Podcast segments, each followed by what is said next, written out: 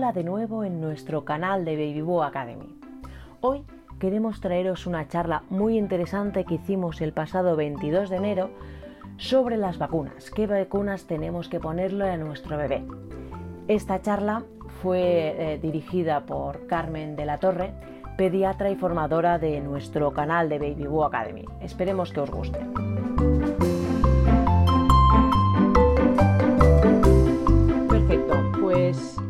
Muchísimas gracias eh, por estar un día más aquí en una charla en Baby Boo Academy. Y hoy venimos a hablar de un tema eh, muy importante que son las vacunas. Eh, además, un tema que genera muchas dudas y muchas preocupaciones. Y por este motivo hemos invitado a Carmen. Carmen es pediatra y también formadora en la plataforma de Baby Boo Academy, que de hecho tiene la formación de, sobre las vacunas y eh, a modo spoiler estamos preparando una sobre eh, nutrición, ¿verdad? Y Carmen, pues además de ser pediatra y ser formadora en Baby Boo Academy, también eh, da formaciones pues, a, compañeros en el mundo de la sanidad, así que ya tiene experiencia en formaciones y hoy viene a explicarnos em, y a generar un poco de debate, así que si tenéis dudas, si queréis hacerlas por el chat, pues yo las iré leyendo y compartiendo con Carmen. Y la idea es eh, hablar un poquito conjuntamente esta, media hora o esta hora sobre el tema de las vacunas, qué son, ¿no? Y todas las, dudas que, ya recibe de, base Carmen y que le han llegado eh, y cualquier otra duda que tengáis, pues la, ponéis en el, chat que yo la iré compartiendo con Carmen. Y no quiero eh, enrollarme más. Carmen, por favor, bienvenida a un webinar en Baby Boo Academy. No sé si me he dejado alguna parte de tu presentación. Eh, no, yo creo que está perfecto que podemos meternos ya un poco en faena si queréis. Yo, bueno, pues como me ha presentado Elizabeth, mi nombre es Carmen, eh, soy pediatra, trabajo en Córdoba, muy lejos de Barcelona, en Andalucía, en el, en el sur. Y nada, eh, yo primero me iba a, presentar como una especie de, iba a preparar como una especie de charla pero la verdad es que creo que es más importante ir contestando las dudas que vayan surgiendo y que ello nos vaya llevando a pequeños debates o que vayamos simplemente discutiendo del de tema de la vacunación. Creo que va a ser eh, tanto más eh, llevadero, más didáctico para vosotros y bueno, pues que no se ha hecho aquí un rollo, ¿no? Macabeo con yo aquí la película de la vacuna y además creo que para vosotros va a ser más interesante y va a ser más útil. Entonces, bueno, por hacer un poco de introducción, eh, como bien ha dicho Elizabeth, eh, hemos montado una formación específica sobre vacunas en la plataforma de Baby Boom, un curso específico para vacunas, para aquellos que quieran hacer una formación un poco más amplia y un poco más dirigida específicamente a todo el tema de la vacunación. Pero bueno, para meternos un poco en faena, eh, pues deciros lo primero que son las vacunas. Las vacunas pues son unos productos biológicos que funcionan enseñando al sistema inmunitario cómo nos tiene que defender cuando tengamos una infección específica, la, vacuna para la que corresponda esa infección. Entonces, eh, al ponernos la vacuna, eh, lo que hacemos es eh, enseñar al sistema inmunitario porque es como si estuviésemos pasando la infección, pero en realidad no tenemos síntomas pero sin embargo la respuesta inmunitaria que tenemos en nuestra sangre, la activación de nuestras defensas, de los glóbulos blancos, es la misma o muy similar que si tuviésemos una infección de verdad. Y eso es lo que, lo que hacen fundamentalmente las vacunas. Vacunas hay de muchos tipos, tampoco me quiero meter en bueno, temas de microbiología o biología molecular porque no tiene ningún sentido, pero bueno, fundamentalmente esa es la forma de funcionar de las eh, vacunas, prácticamente de todas. Es verdad que últimamente se están añadiendo muchas vacunas al calendario vacunal infantil. Vacunas se pueden administrar durante toda la vida, ¿vale? Porque mm, te puedes vacunar de mayor de gripe. La gran mayoría de las vacunas que ponemos en los niños también se las pueden poner los adultos, que eso a veces también me lo preguntan. ¿Me puedo vacunar de meningitis aunque tenga 40 años? Pues sí, se puede vacunar perfectamente y eso que te lleva. Eh, pero bueno, eh, me voy a referir fundamentalmente a calendario infantil porque yo soy pediatra y es lo que, es lo que manejo eh, todos los días en la consulta. Vale, entonces eh, quería comentaros en un principio lo que son las vacunas y también quería comentaros, que es también una pregunta muy importante que nos hacen mucho, el tema de las falsas contraindicaciones a las vacunas, porque yo recibo todos los días correos de mis mami, las que yo veo en consulta o por Instagram, tengo el niño con moco, no lo puedo vacunar, tengo al niño con diarrea, no le puedo vacunar, eh, tengo al niño, pues no sé, que el abuelo está ingresado por no sé qué enfermedad, lo puedo vacunar. Y prácticamente casi siempre sí, existen muy poquitas contraindicaciones a la, a la vacuna. Y se puede vacunar, vacunar un niño con moco, se puede vacunar un niño que haya tenido fiebre el día de antes, en fin, que casi siempre, ya os digo, existen muy pocas, muy pocas contraindicaciones al tema de la vacunación. Y yo siempre, a modo un poco de broma, le digo a los padres, es que si por mocos dejásemos de vacunar, no, vacunas, no vacunaríamos a ningún niño, porque seguramente si tenéis niños entre el año y los dos años están todo el día con moco. Entonces, ya os digo que la gran mayoría de las veces eh, se pueden vacunar. No sé si eh, hay preguntas por ahí, pero bueno, las preguntas que queráis, pues las vaya haciendo. Sí, no, había escrito, había escrito yo y ya las, las iré eh, recogiendo. Pero una pregunta, eh, entrando en eso de hay muy pocas contradicciones y en general podríamos vacunar en cualquier caso. ¿En qué caso no podríamos? Para que no sea plan, vale, siempre podemos vacunar y justo que, que vayamos a vacunar en un caso que no. Exactamente. La única contraindicación absoluta, absoluta para todas las vacunas, común a todas las vacunas, es tener una alergia comprobada a la vacuna o alguno de los componentes de la vacuna. Esa es la única contraindicación absoluta que rige todas las vacunas. Y otra contraindicación que es relativa, dependiendo de cómo esté el paciente, o en este caso el niño, es un niño que esté ingresado. Si un niño está ingresado, pero tiene una patología que está controlada, el niño está estable, está mejorando dentro de su enfermedad, se puede vacunar. Otra cosa diferente es, por ejemplo, un niño que está ingresado en una UCI con un trasplante. Pues no se puede vacunar porque además estará tomando un montón de medicamentos que van a afectar su sistema inmunitario, todo ese tipo de cosas. Pero salvo esas dos contraindicaciones, eh, la gran mayoría de las veces cuando nos preguntan es porque están a lo mejor tomando un antibiótico o están eso con diarrea, con fiebre, con moco. Mm, y en todo ese tipo de patología, yo veo que la gran mayoría de las veces se puede, se puede vacunar, salvo esas excepciones que os comento. Y una pregunta inocente. Claro, si yo tengo un bebé de tres meses que le toca la vacuna y podría tener alergia, obviamente no voy a saber que tiene alergia. Obviamente, exactamente. En ese caso solamente lo sabría en el momento de la vacunación. Entonces, si se ve que en la primera vacunación que hay una reacción alérgica a la vacuna, que son extremadamente raras, es muy raro, muy, muy, muy, muy raro que haya reacciones alérgica a las vacunas. De hecho, llevan una notificación especial a un comité especial, no es una notificación como si uno alérgico a la penicilina. Y, es bastante raro, bastante, bastante raro que exista alguna alergia. Pero obviamente, si nunca te has vacunado, pues no lo sabes. Y hasta que no te la pones la vacuna, pues no, no eres conocedor de ello. O sea, en resumen, si es muy raro que tenga alergia a algún componente y el niño no está ingresado, Podríamos decir que no tiene que haber ningún problema para vacunar a un, Exactamente, exactamente. Luego existen una serie de contraindicaciones ya particulares, particulares de cada vacuna, que ya os digo, son muy pocas las vacunas, pero por ejemplo, la vacuna del rotavirus es una vacuna muy especial por varios motivos y es una de las vacunas que más nos preguntan, de hecho, de las preguntas que me han mandado, muchas son de la vacuna del rotavirus, porque la vacuna del rotavirus es una vacuna, primero que es vía oral, que no es pinchada. Segundo, que no está financiada por ninguna comunidad autónoma de España y yo dudo que alguna vez se financie, eh, que eso es otro tema también importante. ¿Por qué? Porque protege de una enfermedad que no es mortal, o sea, protege de gastroenteritis víricas y a ver si se pone mejor, pero que si no se pone, yo no es de las que más insista, la recomiendo, pero no es de las que más insista, porque a mí no me preocupa que un niño mío no tenga la vacuna del rotavirus.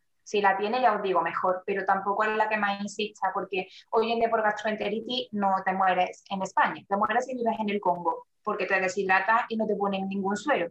Pero si vives en España, lo normal es que no, no haya problema. Entonces, la vacuna de rotavirus estuvo retirada un tiempo porque se veía que podía haber problemas con la invaginación intestinal, que es un problema en el intestino que hace que se repliegue sobre sí mismo y haya una obstrucción intestinal. Entonces, en caso de un antecedente de imaginación intestinal o una malformación anatómica del intestino, la vacuna de rotavirus está contraindicada. El resto de vacunas no estarían contraindicadas, pero en particular la vacuna de rotavirus sí. También son casos muy raros, eh, no es muy frecuente que tengamos un niño con esta patología. La imaginación intestinal ya existía antes de tener vacuna de rotavirus, pero sí que es verdad que es una contraindicación particular de esa vacuna, única y exclusivamente de esa vacuna, de la vacuna del rotavirus, ya sea Rotatec o ya sea Rotarix, da igual, cualquiera de las dos.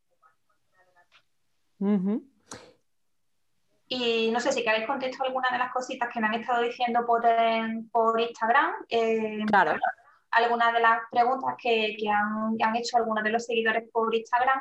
Por ejemplo, mm. eh, me estaban preguntando si había cambiado la financiación de las vacunas que, estaba, que se financiaban en el año 2021, que ya ha salido ya el calendario de 2021, todos los meses de enero, eh, pues sale el calendario nuevo de la Asociación Española de Pediatría en cuanto a las recomendaciones. Y de entrada no ha cambiado gran cosa. Y en cuanto a la financiación, había una mami que me preguntaba si la vacunación de Vexero en particular había cambiado la financiación en 2021 y de entrada no, de entrada no hay un cambio eh, sustancial. Eh, la vacuna de Vexero sí que está financiada, pero ya estaba financiada también el año pasado, sí que estaba financiada en los niños de Castilla y León, sí que la tiene financiada en su comunidad autónoma pero en el resto de, España, eh, en principio no. Entonces, eh, ya os digo, que el tema de la vacuna, aparte ya que es un tema complicado de por sí, pues encima cada, cada comunidad autónoma hace lo que adapta el calendario a,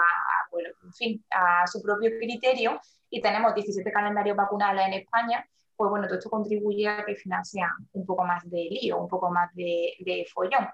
Pero ahí me venía yo un poco también a referir a lo que estábamos hablando, lo que otras preguntas que me han hecho, eh, que me preguntan bastante, que hay gente que te dice que si no está financiada será porque no es recomendable o porque no es buena o porque no cumple los estándares de calidad o porque tal. Y luego tengo gente en consulta que me dice, bueno, es que eh, le pongo todas, pero las, las, que son de pago no se las pongo porque si no están en el calendario por algo será y no están en calendario, y lo digo sin paños calientes, por así decirlo, pues porque no hay dinero para pagar esa vacuna a todos los niños. Es que no tiene más. La vacuna, eh, ya ha habido casos, la vacuna de Prevenar, por ejemplo, que es la vacuna contra el neumococo.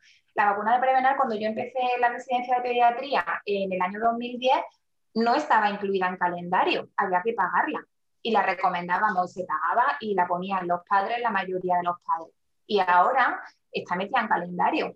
no sé exactamente desde cuándo, no recuerdo, pero igual lleva cuatro o cinco años ya metida en calendario. Entonces, con el tiempo, eh, todas acaban metiéndose en calendario, todas las que se estiman que son adecuadas y que protegen de una enfermedad mortal. Entonces, esas acaban metidas en calendario. El neumococo produce neumonía, pero también produce meningitis. Entonces, pues bueno, es una enfermedad que es importante tener al niño cubierto y al final esa vacuna acabó en calendario y a día de hoy está en calendario en toda España. Entonces, lo más probable es que vacunas como Vexero, como Nimenrix, como Benveo, todas esas vacunas probablemente acaben en calendario. No sé cuándo eh, acabarán financiadas, pero ya os digo, los niños de Castilla y León, que son los más afortunados de España, tienen, la vacuna de Vexero y la vacuna de Nimenrix financiada. Andalucía tiene Nimenrix financiada a los 12 meses. ¿Y por qué hay, y por qué hay una diferencia entre comunidades autónomas? es que no es porque los niños de Andalucía tengan más meningitis que los niños de Extremadura, no. La diferencia por comunidades autónomas obedece a criterio político y económico. Ya está, no, obedece a ningún otro criterio. Pero entonces, eh, desde la ignorancia, ¿eh? Eh, para poner en calendario, o sea, si le tengo que poner al niño 10 vacunas y el presupuesto es X y cubre para 3, pues se debe escoger pues, como las tres eh, más importantes. Sí, sí, sí. Si, estamos en el caso de que una familia tenga que decidir qué vacunas pone y, qué vacunas no, obviamente tendríamos preferencia por poner primero las vacunas de meningitis y yo en ese caso la vacuna de rotavirus la obviaría. ¿Qué puede pasar? ¿Que el niño pille una gastroenteritis en la guardería? Bueno, que todos hemos pasado gastroenteritis y aquí estamos, no, no ha pasado nada. Entonces, eh, yo recomendaría ahí vacunar solamente con la vacuna de, de, meningococo, con la vacuna de Vexero y con la vacuna de Nimenrix. Y dependiendo de qué comunidad autónoma esté, pues podemos modificar un poco para que, a ver, eh, digamos, sacar el máximo partido, ¿no? Porque, por ejemplo, como os decía, Nimenrix, que es la última vacuna contra el meningococo que salió, en Andalucía, por ejemplo, está financiada a los 12 meses pero se podría poner a los cuatro perfectamente. Y si tú le pones la vacuna de Nimenri al niño a los cuatro meses, cuando ese niño vaya a guardería va completamente protegido. Entonces, si se pone a los cuatro meses, pues es lo ideal, pero es verdad que a los cuatro meses no está financiada, está financiada a los doce. Entonces, si una, si una, una familia va un poco más justa, le puedes decir, pues mira, ponle Vexero que es la única que no le va a poner el, digamos, el Estado, estoy hablando de lo que sería Andalucía, ¿no? que es mi comunidad, pero que se podría aplicar a otras comunidades. Eh, pues ponle B0 y a los 12 meses ya le pondrán la de Nimenrix y no pasa nada. Y si pilla una gastroenteritis porque no tiene rotavirus, pues bueno, pues ya la pasaremos como la hemos pasado todos. No tiene, en fin, hay que, lógicamente habría que hacer pues eh, un orden ¿no? de, de prioridad en, en cuál, o incluso hay muchas personas que no se pueden permitir y no se, y no se las ponen. No, obviamente no es la situación ideal para nada. Ojalá estuviesen vacunados todos de todo. Sería lo suyo. Y además, ojalá no hubiera diferencias por regiones, porque a mí tampoco me parece justo que haya niños en España más protegidos que otros, simplemente por un motivo territorial. Pues tampoco eh, creo que sea lo, lo ideal. Por supuesto que no es la situación ideal, o sea, eso es, mm, por supuestísimo que no es la situación ideal, pero sí que es verdad que, es la situación que tenemos, no, no, podemos tener otra. Y de hecho, antes teníamos una situación incluso, incluso peor, eh, realmente, porque, mm, a ver, eh, había veces que incluso la vacuna no solamente es que no, la, no estuviese financiada en el, en el calendario, es que ni siquiera se podía comprar en España, que también pasaba. Claro, es cuestión de, que vamos evolucionando, ¿no? Y, claro, pues ha, habido veces que, que, la gente ha tenido que irse a Portugal o a Francia a cruzar la frontera para comprar una vacuna. Y por lo menos la tenemos en la farmacia, que no es, en fin, no es un poco de pavo, que por lo menos la podamos comprar, ¿no? Que eso ha pasado con algunas vacunas, la de varicela pasada. No estaba financiada y no solamente no estaba financiada, sino que no estaba disponible para comprarla y la gente que la quería comprar se tenía que ir fuera de España. La vacuna de varicela actualmente está financiada en todo el territorio español, pero yo viví el momento que salió la vacuna y que los padres tenían que irse a otro sitio a, comprarla. Y una pregunta por si aquí hay alguna, alguna familia que está esperando un hijo una hija y, aún no se ha metido en todo el, lío de, de las vacunas. Eh, el primer año, ¿cuántas vacunas em, se tiene que poner a un, a un, bebé para tener un, un, dato? Para tener un dato, a ver, el calendario que tenemos ahora mismo, eh, se empieza la vacunación a los dos meses y el primer año de vacuna, realmente, aunque cada, aunque cada, comunidad autónoma vaya un poco a su bola, el primer año son las mismas en, en, todas las comunidades autónomas. Se empieza la vacunación a los dos meses. Antes se, se empezaba a vacunar al nacimiento con la hepatitis B, pero eso ya ha cambiado. Entonces se empieza la vacuna a los dos meses, a los dos meses se ponen dos vacunas en el centro de salud a los cuatro meses se ponen tres vacunas en el centro de salud y luego ya se pasaría a los 11 meses a otra vez a poner vacunas, que serían otras dos, y ya pues al año. Pero claro, son las vacunas, digamos, las que cubre seguridad social en el centro de salud. Si además quisieras poner la vacunación correspondiente a, las vacunas de pago que hemos estado hablando, tendríamos que poner la vacuna de rotavirus a los 2, 4 o 2, 4, 6 meses, dependiendo si cogemos rotate o cogemos rotarix, y la vacunación con, con Vexir a los 3 y 5 meses. Eh, entonces, pues, no sé, ya he perdido la cuenta de cuántas vacunas son, pero vamos, son, son bastante. El primer año de vida, sobre todo los primeros seis meses de vida, serían bastante, serían a los 2 y 4 la obligatoria y a los 3 y 5 eh, Vexir. Eso como. O sea, unas 8 más las otras que son dobles, son 4 más, 12 en total, ¿no? Exactamente. Sí que es verdad que la vacuna de rotavirus es vía oral, no es pinchada, porque a veces lo que peor se lleva es el momento pinchazo y el momento de los padres de ver el niño que, ay, santo pinchazo, en un mulito, en otro mulito, el pobre llorando, tal, y es lo que habitualmente pues peor lleva, ¿no? Por así decirlo. Entonces, bueno, la vacuna rotavirus por lo menos no es, no es pinchada, es vía, es vía oral. De hecho, se puede administrar en casa la vacuna de rotavirus. perfectamente. Lo que pasa es que hay que tener cuidado si se administra en casa de guardar la caja, guardar el envase y guardar la pegatina que trae, porque es donde va el lote de la vacuna, los numeritos del lote de la vacuna, y siempre digo a la gente que si la pone en casa que lo guarde, porque si luego hay una alerta sanitaria con el lote butanito de copas, pues que sepa cuál es el lote que le ha puesto a su, a su peque. Eso también es importante.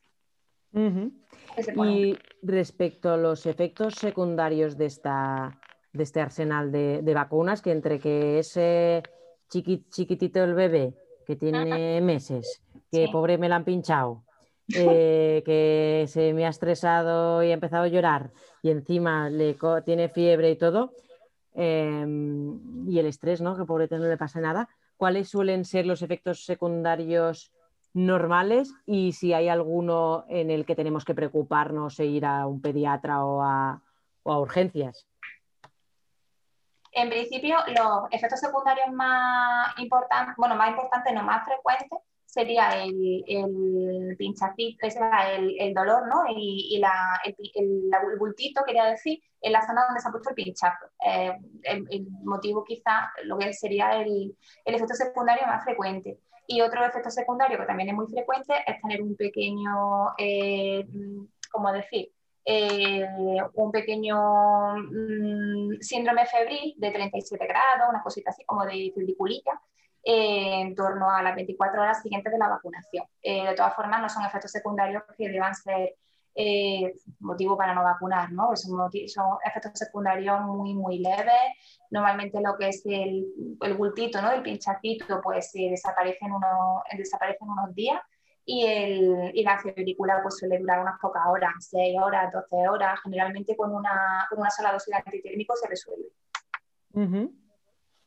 y hay algo, y en el caso de, de, de que haya algo que pase frecuentemente dentro de la no, de la no frecuencia, que puedas decir, ostras, eh, si pasa eso, pues mira, id al ambulatorio o llamar al pediatra porque eso ya sale un poco de lo normal y hay que, hay que estar un poco alerta. ¿Hay algún tipo de, estándar fuera de lo, normal? Que si, parece algún síndrome febril, muy exagerado, yo que sé, se ponga el niño a 40 de fiebre, eh, no se le quite en un, en un tiempo, ya os digo, 6, 12 horas, una cosa por el estilo, lógicamente ese niño hay que valorarlo. De todas formas, es que tampoco es muy frecuente. Es que yo llevo ejerciendo 10 años y no creáis que son frecuentes los efectos secundarios graves de las vacunas, es que no son frecuentes. Una reacción vacunal leve, pues eso, el pinchacito, la película, tal, sí que la vemos de forma relativamente frecuente, pero un, un efecto secundario adverso grave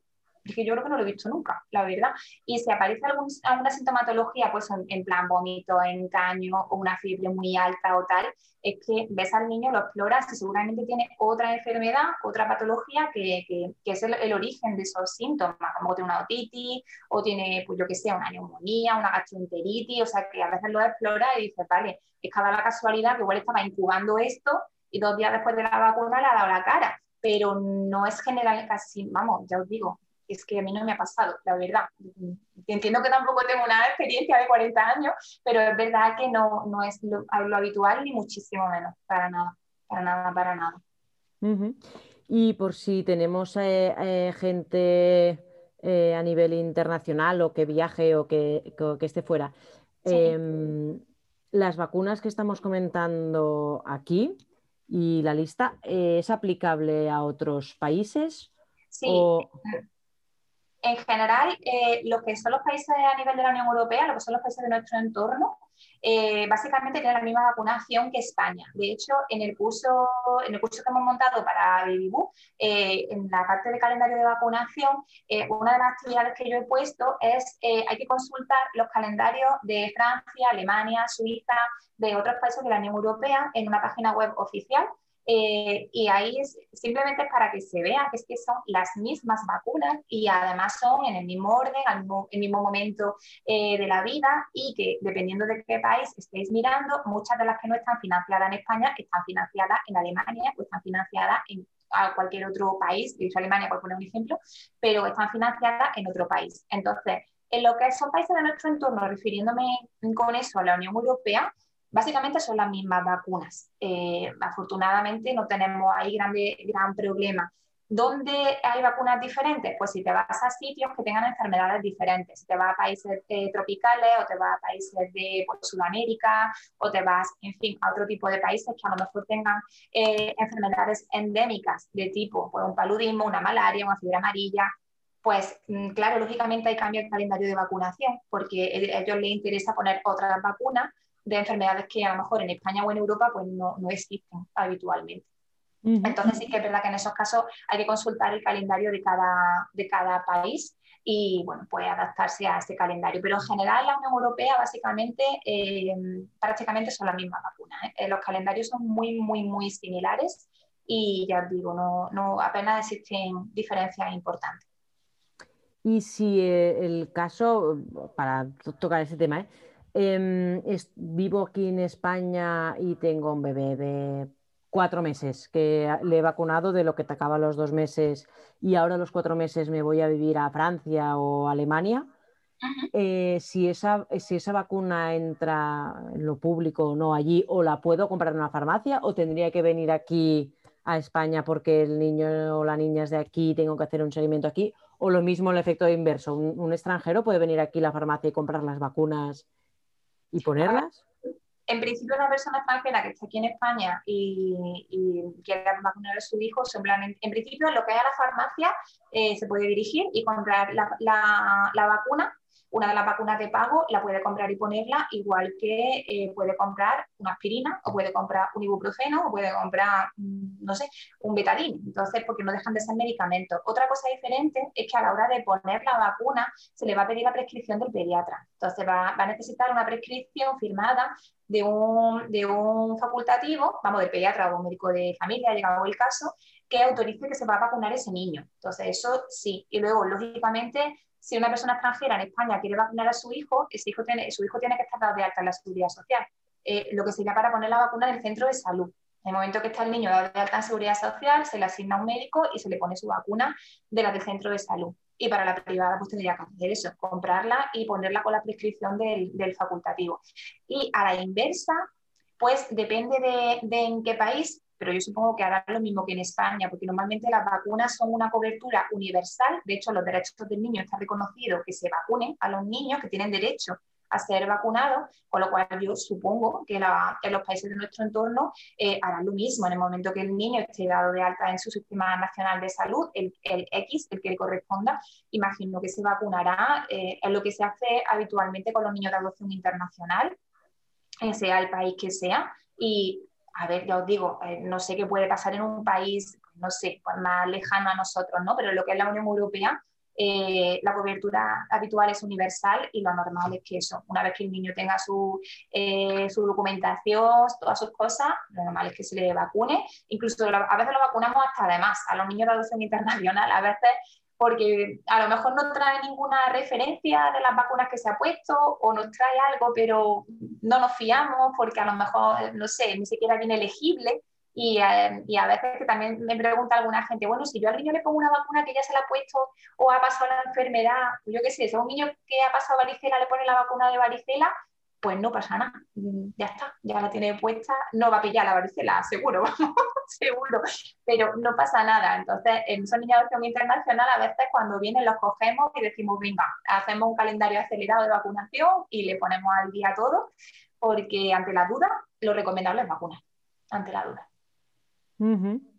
Vale, y entonces, si, lo recomendable es vacunar y la pobre criatura, es que yo me imagino el, bebé de cuatro meses, que le tenemos que vacunar y todo. Em, al menos tú en consulta o alguna recomendación para que todo el proceso sea lo más llano y llevadero posible, ya sea el pre, el durante y el post.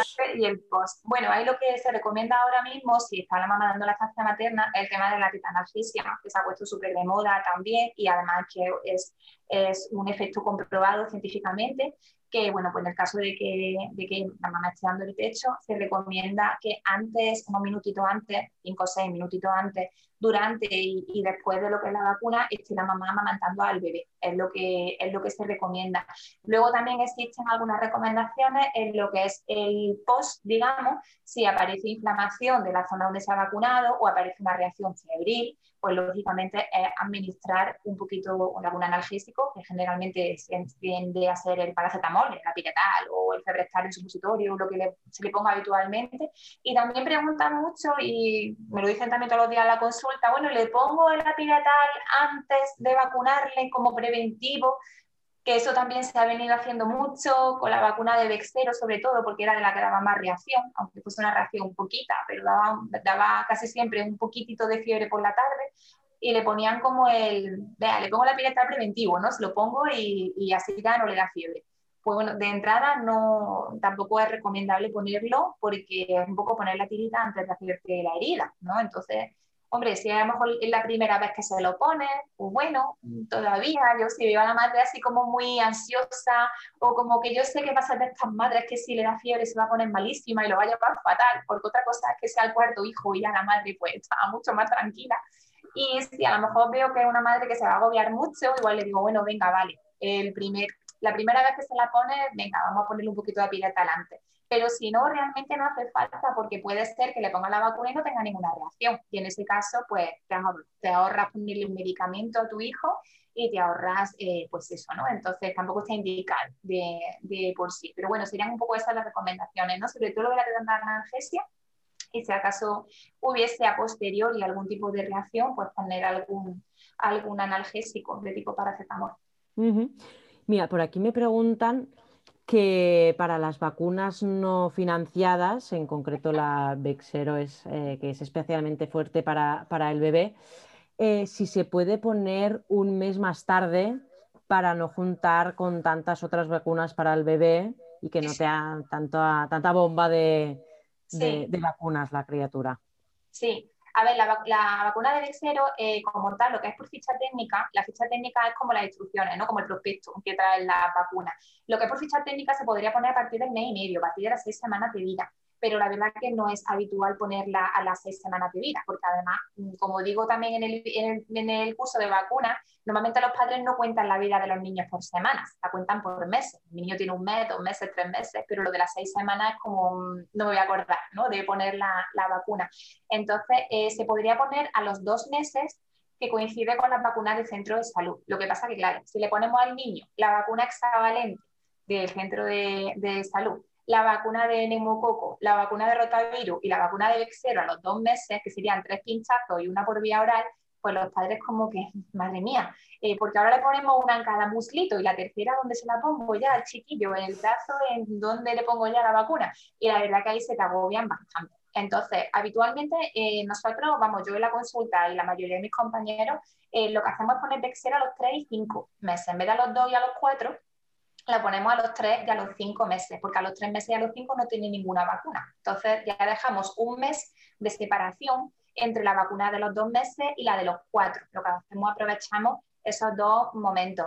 De todas formas, también se puede poner más adelante. O sea, la vacuna de cero, la pauta es poner dos dosis separadas por dos meses y luego un recuerdo a partir del año que esté separado al menos seis meses de la última dosis. Esa es la pauta pero también se puede poner vacuna de Vexero a los 5 y a los 7, a los 7 y a los 9, a los 9 y a los 11. Todo eso son pautas mm, perfectamente correctas.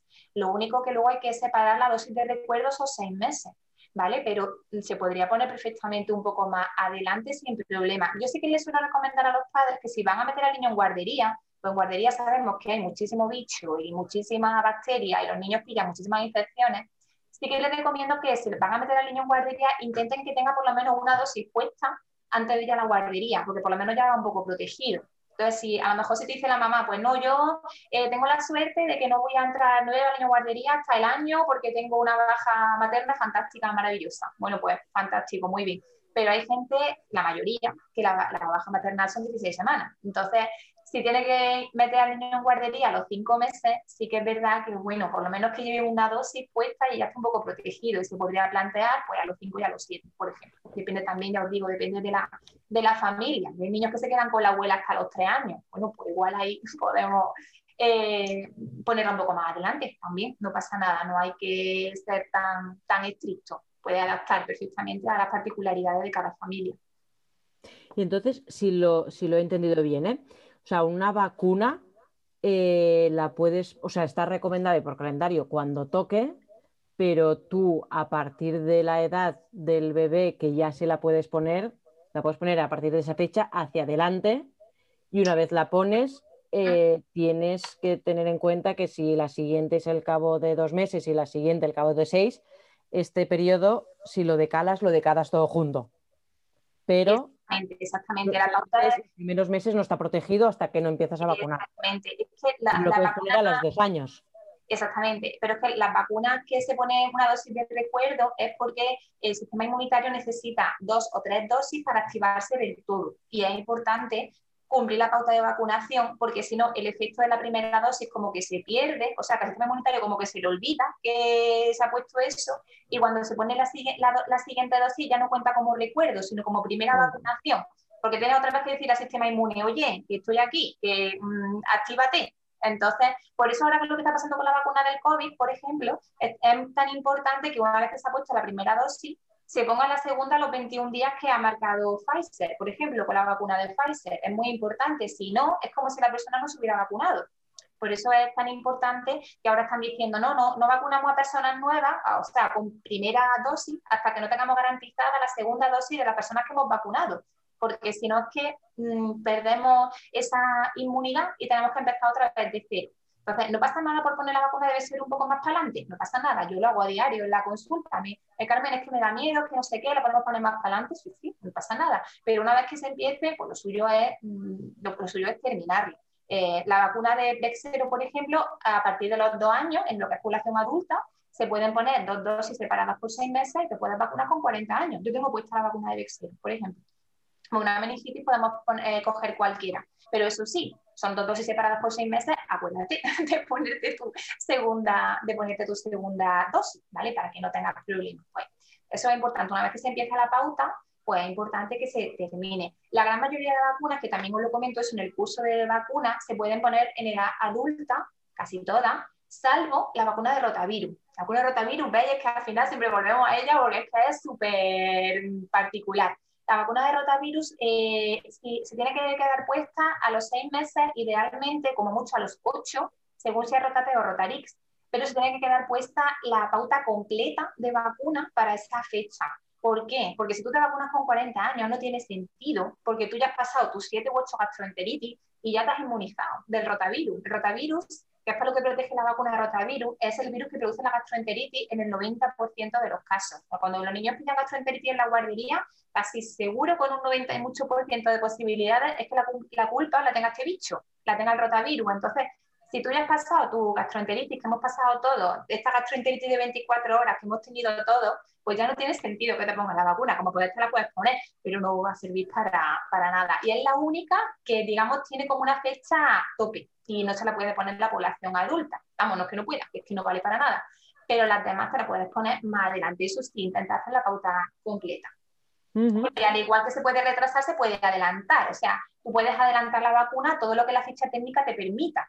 ¿Vale? O sea, por ejemplo, la vacuna de Nimendrix, que es la tetravalente de meningococo, que fue la última que salió, está aprobada en ficha técnica a las seis semanas de vida y yo la he puesto a las seis semanas de vida a una pareja que había tenido el niño en España, pero se iba a trasladar a vivir a Canadá. Y Canadá es de los países en los que está muy recomendada esta vacuna porque tiene una alta incidencia de, meningococo. Y este niño se fue a, los, a las seis semanas, al mes y medio, con su vacuna puesta. Y lo que comentábamos antes ahora de, de, ser muy estricto en a partir de cuando te la pones el recordatorio cuando toque. Igualmente, ¿qué margen tenemos? Porque claro, si me invento, ¿eh? el 1 de febrero se la pones, febrero, marzo, abril, y si, si en lugar del 1 de abril es el 3 de abril, ¿qué margen tenemos ahí? Para decir... A ver, ni tanto ni tan calvo. Eh... Es que soy ingeniera, ¿sí? las horas exactas. No, pero si eso, eh, o sea, soy yo a diario mis correos de mi mami, eh, eh, que hoy que no puedo, que tengo tal, que no me cae en, este día. O cae el sábado y entonces el sábado es lunes. Por supuesto, por supuesto, por supuesto.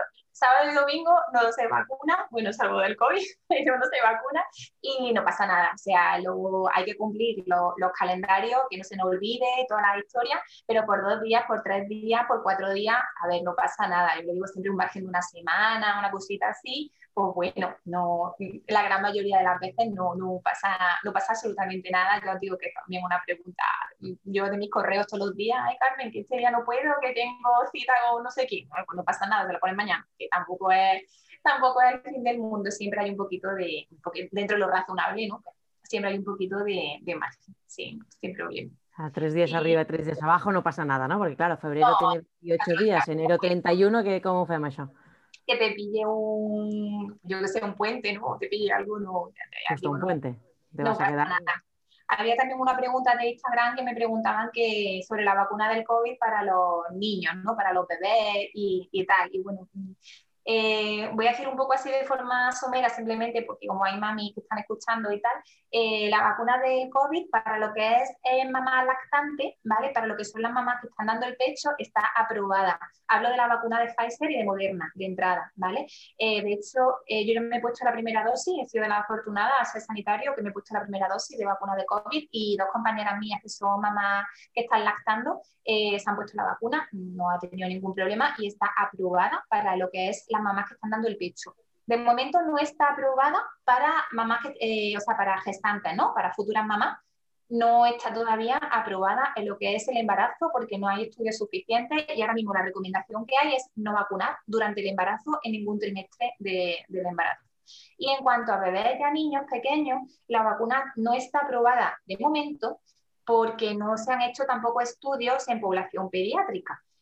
Mm, si se aprobará, no se aprobará o se acabará aplicando a los niños, pues la verdad que a día de hoy ni lo sé yo ni lo sabe nadie. También depende de qué vacuna, porque como van a ir saliendo vacunas de diferentes laboratorios, pues no, no lo puedo decir. Pero la verdad que a día de hoy pues no, no está aprobada para los niños y de hecho yo estaba mirando el bueno, supuesto calendario vacunal que ha puesto el gobierno, ¿no? los grupos de, de, riesgo, ¿no? que primero vacuna a tal, luego a cual, luego no sé qué pues no están, no están incluidos los niños en, en ese supuesto calendario ¿no? que nos ha puesto el gobierno. Así que, pues, mm, de momento no, es lo único que puedo decir en este tema. simplemente no está eh, aprobada porque no, por, falta de datos, porque es un tema estadístico, ¿no? Necesitas un número de, de, datos y mm, seguramente como el COVID está siendo bastante benévolo con los niños, eh, por lo que yo veo todos los días en el hospital y, tal, gracias a Dios, y toco madera, los niños están saliendo bastante bien parados con esta inscripción, pues seguramente eh, sean de, las últimas personas, de las últimas personas en vacunarse, porque obviamente tiene más interés en vacunar a las personas más vulnerables o, en fin, más mayores o que tengan más patología eh, pues estarán por delante y bueno, hasta que se, se, termine de vacunar a toda esta gente que hay que vacunar, pues no sé cuánto tiempo va a pasar, pero mucho. Y a lo mejor para entonces ya se han desarrollado algunos ensayos clínicos en población pediátrica. Bueno, estos niños ya son adultos y entonces les toca la vacuna, ¿no? Sí. Porque han pasado tantos años. En fin, seguramente. seguramente ya estén vacunados. Y no sé, ¿hay alguna preguntita más así que me habían dicho? No, me había preguntado una mamá, pero que yo creo que esto es para, para adultos, pero bueno, lo estoy mirando por si lo quieres saber, que me estaban preguntando si había contraindicación para la vacuna del COVID en caso de trombofilia. La trombofilia son patologías que hacen que la gente tenga trombos, ¿no? que forme trombo en la sangre y están tratadas con anticoagulantes. Y me preguntaba por un medicamento que es Adiro, que es una aspirina, y se podía vacunar. Y bueno, no es específico de pediatría, pero bueno, de respuesta corta, eh, sí, se puede vacunar, no, no hay contraindicación para vacunarse por tener un tratamiento anticoagulante con el COVID. Perfecto. Pues eh, no sé si hay alguna pregunta que alguien se ha quedado con alguna duda eh, o, tiene una duda mm, puntual en su caso y la quiera compartir por el chat para que la comentemos eh, con Carmen, para aprovechar que, tenemos a, a, nuestra pediatra online y nos pueda, nos pueda responder. Y si no, pues eh, Carmen, muchísimas gracias por, tu tiempo. Ha sido un placer aprender un poco más sobre, sobre, el mundo de las vacunas, que la verdad es que es bastante complejo. Hay muchas y, el bebé es muy ah, chiquitito. Hay libros eh, gordísimos escritos de vacuna, auténtico mamotreto escrito sobre vacuna y además es un tema no solamente es tenso, sino que está en continuo cambio, con lo cual, eh, yo siempre digo de broma, digo, cuando ya me he aprendido el calendario, llega enero y me cambian el calendario otra vez y otra vez a estudiar, pero bueno, eh, ya está, la medicina, es, la medicina es así. Yo también espero que, que haya servido de verdad, que, que, que, que preguntéis lo que necesitéis y, y ya está. Eh, en fin. me preguntan sobre la Vexero, que... Mm, que como claro, eh, como, como, madre, ¿no? Pues eh, tienes, tienes la duda, como todo el mundo te dice que es la más fuerte y lo que tiene los efectos secundarios más fuerte, pues, eh, pues te, te, planteas pues, ¿qué, qué, pasa, ¿no? ¿Qué son estos efectos secundarios? ¿Cuáles son los secundarios o cuál es el ENSOER respecto a, a los que haya podido tener hasta el momento? Los efectos secundarios de Besero son, eh, son los mismos que había comentado antes. La gran mayoría de las veces el bultito en la zona de inyección y, la, y, la, y el síndrome febril. De verdad que no tiene nada más. La vacuna de Besero, eh, la verdad que no sé por qué tiene esa mala prensa en cuanto a las reacciones vacunales, porque es verdad que da reacción, bueno, reacción leve en bastantes casos, pero que son reacciones, es que no llega a las 24 horas y de verdad es que no eh, protege de un bicho que es, que realmente puñetero, si me permitís la palabra, que es el meningococo B, que produce meningitis y sepsis, que son enfermedades que son difíciles de diagnosticar las primeras horas y que si no se diagnostican se pueden llevar para adelante un niño perfectamente. De hecho, eh, nosotros en los, bueno, cuando había congresos, porque ya no hay, pero bueno, eh, siempre decíamos que, estamos más tranquilos desde que está esta vacuna, sea, que, porque sabemos que un niño con fiebre, si está bien vacunado de Vexero, pues es que a nosotros nos supone un alivio de pensar que no va a tener una sepsis por un meningococo. Entonces, que tiene efectos secundarios, pero de verdad que los efectos secundarios son absolutamente irrisorios en comparación con lo que tiene un niño ingresado con una meningitis o con una sepsis meningocócica. Es que eh, son niños de UCI que, que o fallecen o, se quedan con una, eh, con una secuela muy importante. Entonces, mm, ya de verdad, queda, eh, yo creo que el principal efecto secundario, porque lo veo todos los días en la consulta, es el bultito donde se pincha, el típico bultito en el mullito o en el bracito. Y es verdad que el, bultito ese, que es una fibrosis del músculo eh, donde se ha pinchado, es verdad que esa, ese suele durar un tiempecillo, es verdad que puede durar varias semanas, pero al niño no le pasa nada. El niño, eh, a lo mejor si le rozas la parte esa donde tiene el, el, pinchacito, pues le molesta. Pues igual que a mí con la vacuna del COVID, el otro día el brazo, el brazo me molestaba un poco. Pero no pasa nada, en unos días se quita solo, no tiene mayor importancia. Y de verdad que la protección es que, mm, ya os digo, es que yo he visto casos de sepsis antes de que hubiera el meningococo B y es que de verdad que, no podéis imaginar del favor que le hace a un niño tener la vacuna de Vexero. Entonces, que por un bultito en el muslo o en el brazo una semana, que no pasa nada, de verdad. Y la, y la, o la febrícula que tenga 37 esa tarde, bueno, pues ya está, le dais un poquito de piletal, no pasa nada. En mi canal de YouTube tenéis toda la información de fiebre, con lo, cómo poner las dosis, los medicamentos y todas las cosas pero eh, que de verdad que no pasa nada, que es que la protección es tan, tan, tan, mm, de verdad, es que me vaya a decir que parece que me pagan a mí, ¿no? Por poner la cero, pero es que de verdad que, que la protección es, es, una bendición, es que esa es la palabra, es una bendición, que no tengamos niños con, con sepsis por meningococo B, es una auténtica bendición. Entonces, de verdad que, que, que no, no cortéis por los efectos secundarios, que no son graves para nada. Claro, yo creo que, que, lo, que lo que preocupa es la, y más en, la era de la información, ¿no? que tenemos esta ansiedad por tener conocimiento de todo y que te digan que es la más fuerte, pero te faltan datos, es como la más fuerte, es que puede pasar.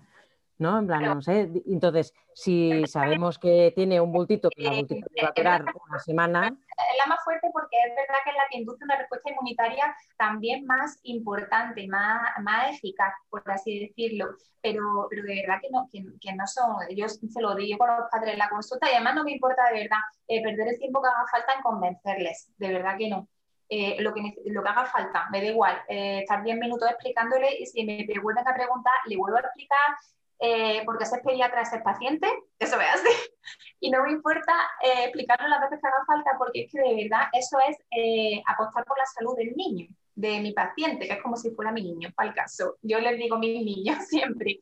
Y, y, no me importa invertir el tiempo que haga falta porque sé que es tiempo bien invertido. De, de verdad que no es que, que, que, no son efectos secundarios importantes para nada, de verdad, que, no, que, aunque tenga fiebre dos días, se queda igual, de verdad que no, que, que, que, es una vacuna que es fuerte. Bueno, fuerte, mm, pero porque también induce una respuesta inmunitaria fuerte. Pensar que sea fuerte es efectiva, está cumpliendo su cometido, que es lo importante. Bueno, y es saber que, el bultito es la fibrosis que has dicho y que durará unos días. Exactamente, dura unos Pero cuando ya sabemos, ya tenemos la información del resultado, pues es cuestión de, de esperar. No pasa nada, se quitan todos los niños antes o después y es como un callo, en vez de un callo en un hueso que tengamos una fractura, pues un callo en el músculo, ya está, pero no tiene más, de verdad, no, no, no, no es para nada una cosa fuerte, para nada, para nada. Muy bien, pues se quedan más tranquilas. Muchísimas gracias y muchas gracias a, todos y todas por estar aquí eh, escuchándonos, eh, bueno, escuchar básicamente a Carmen. Yo hacía preguntas porque soy bastante preguntona y, así aprendemos todos y, hasta aquí la charla de hoy. Eh, muchas gracias de nuevo. Esta, si queréis, em, porque algún dato pues, os, os, habéis perdido y tal, este webinar lo, colgaremos en, el, en, nuestro canal de YouTube y, lo compartiremos también con, Carmen para que podáis, eh, pues no sé si hay alguna cosa que, que queréis eh, revisar, pero también en cualquier cosa, si tenéis alguna duda en concreto, nos mandáis un mail, nosotros lo transferiremos a, Carmen y Carmen encantada os contestará. Y si queréis más información, pues siempre tenéis el, curso completo con toda la información, todos los tiempos y cada vacuna en cada año o en cada, o en cada momento, con sus calendarios y, y todo y el motivo por el cual existe cada una de las vacunas. Y, ya está. Muchas gracias, Carmen. Muchas gracias a vosotros siempre. Y nada, que espero que os haya gustado y a ver si hacemos más, de más cositas, de alimentación y demás cositas. La próxima de alimentación que seguro que, que habrá mucha gente interesada también porque es un, tema también eh, que, lleva, que lleva mucho lío encima. Sí. Estupendo, muchas gracias. Muchas gracias.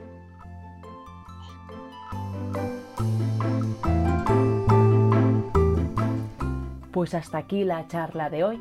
Esperemos que la hayas disfrutado y que hayas aprendido mucho de la mano de Carmen de la Torre. Como siempre en nuestro canal le iremos colgando las charlas que vayamos haciendo, pero siempre puedes entrar en nuestra web babybooacademy.com para descubrir nuevas formaciones, nuevas charlas y todo lo que vayamos complementando para difundir información de calidad para vuestras familias.